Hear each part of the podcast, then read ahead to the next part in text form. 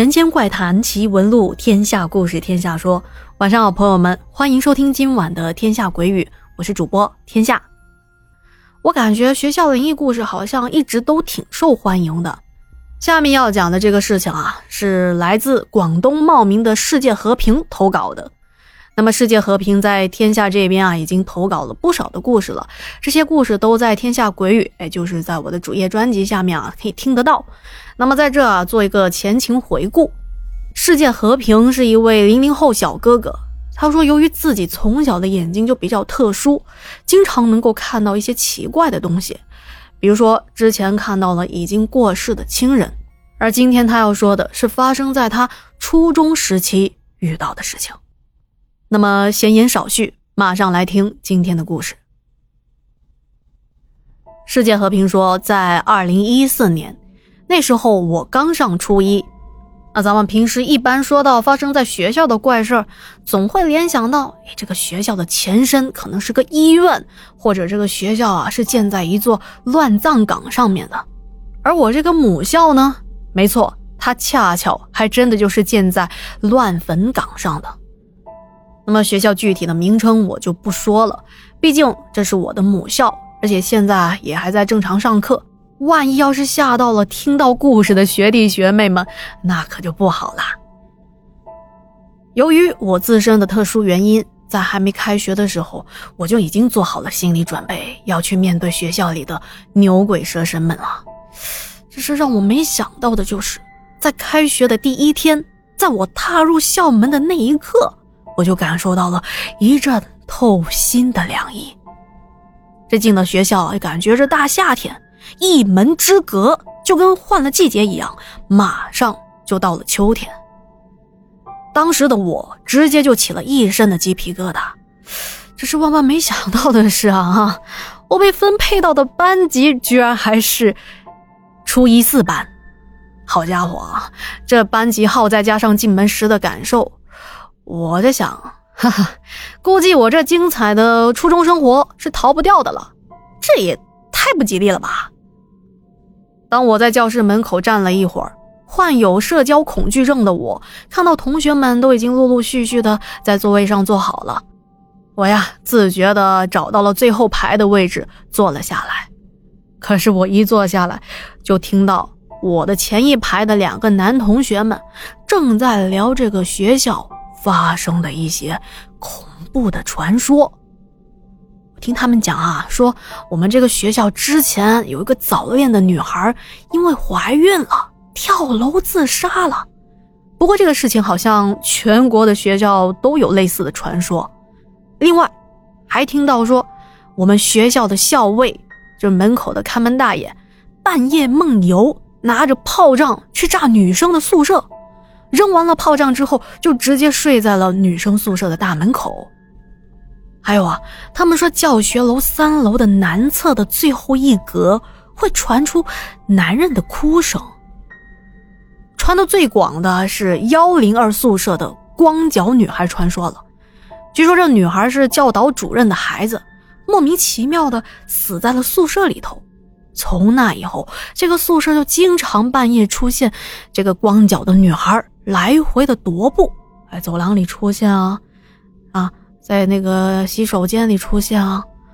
不过因为都是新生嘛，我们刚来，这个具体的原因我们也不知道，我也就听了个大概。接着，班主任就随着上课铃声进来了。对于以前就经常经历一些怪事的我来说，我只能在心中默默的祈祷，唉，自求多福，自求多福。你们那些东西啊，不要经常来看我就行了。就这样，开学的第一天顺利的过去了。庆幸的是，这第一天晚上啊，在宿舍睡觉的时候，我没有遇到奇怪的事情啊。没错，我们这个学校可以走读，也可以住宿。而我啊，我这家里人没时间看管我，我是从初中开始就住宿的了。下面要说的这第一件事情，大概是在入学的两个星期以后的事了。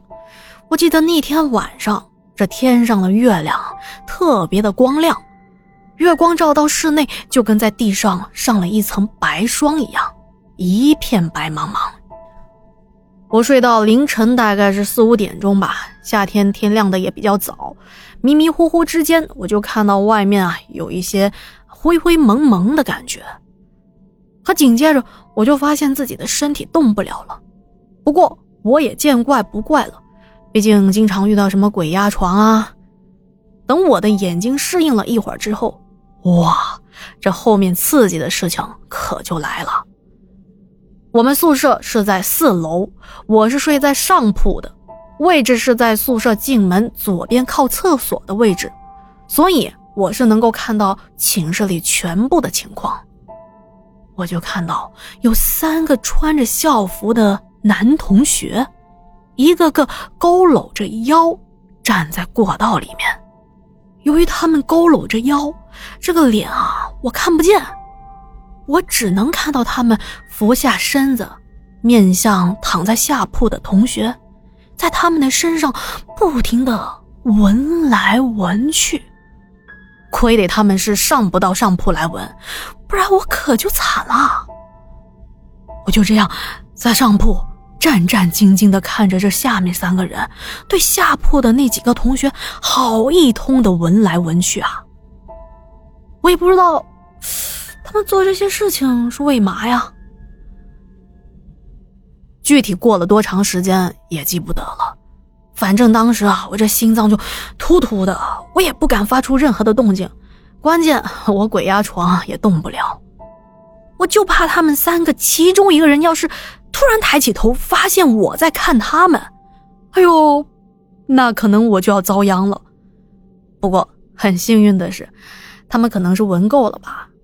接着我就看到他们排着队，一瘸一拐的走进了宿舍房间里最里面的那面墙。就在那一瞬间，我能动了。可是经过我的一个回忆，我是看到他们有影子的。问题是，他们就那么直接的进到墙里，消失了，穿过去了。还有啊，他们穿的校服明显是前几届的。因为我的堂哥堂姐他们也在我们学校上的初中，所以我见过早几届的校服。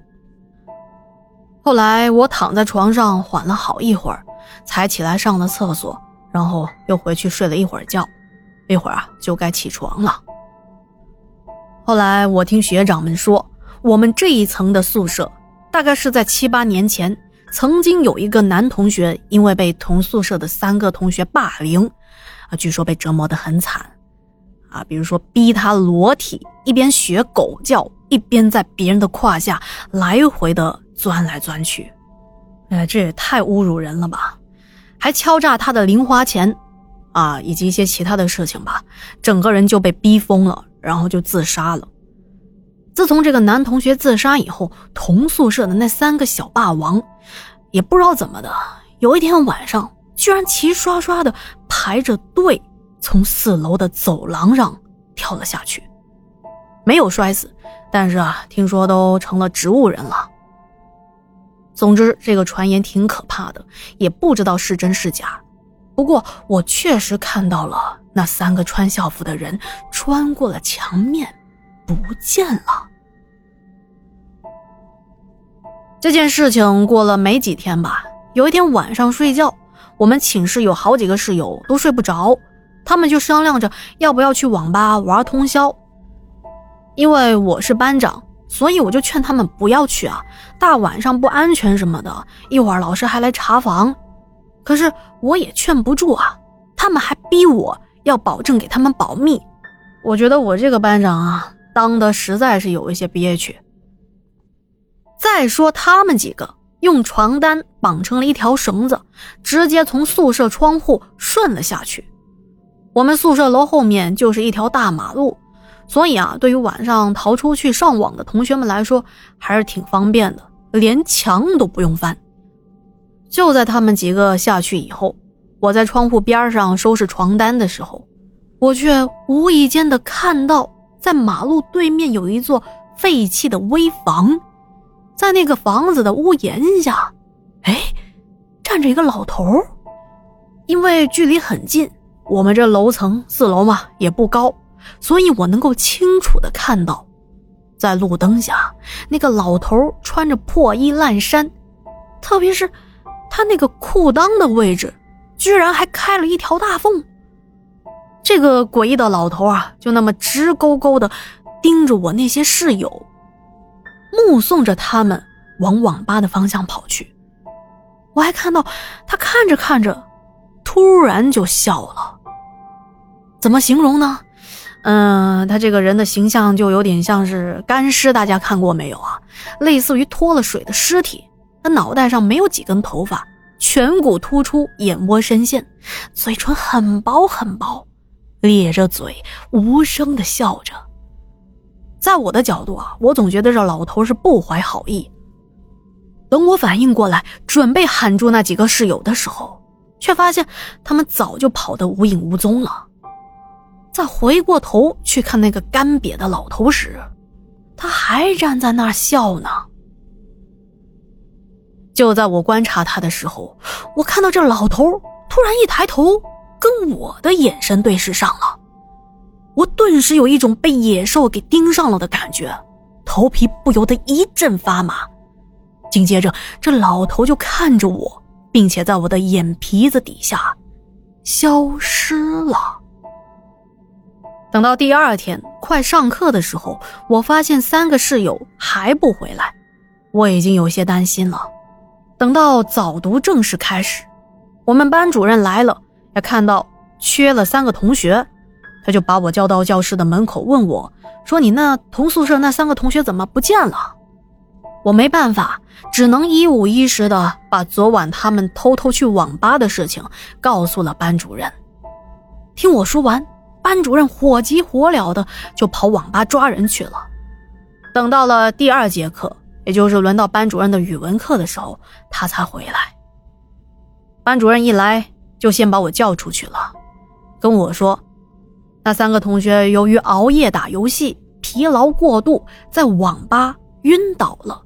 他已经让家长接他们回家去了。因为我是班长，我还包庇他们，还不上报，直接就把我劈头盖脸的一顿批评。完事了，还让我写一份检讨书交给他。后来过了两三天吧，他们三个就回来上课了。我看他们好像也没什么事情，我这心里啊也感到很庆幸。虽然老师都说他们是因为疲劳过度，但是在我看来啊，恐怕他们不仅仅是因为疲劳过度吧。